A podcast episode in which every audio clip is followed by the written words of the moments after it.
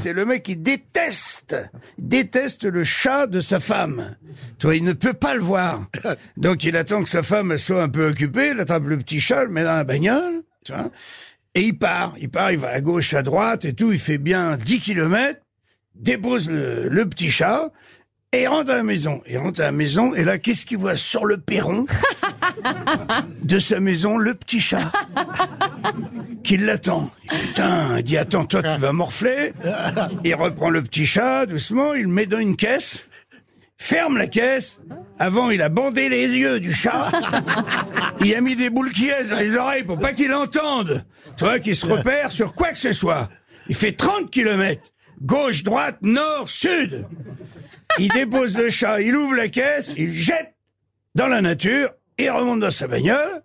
Il arrive à la maison, dis donc, sur le perron.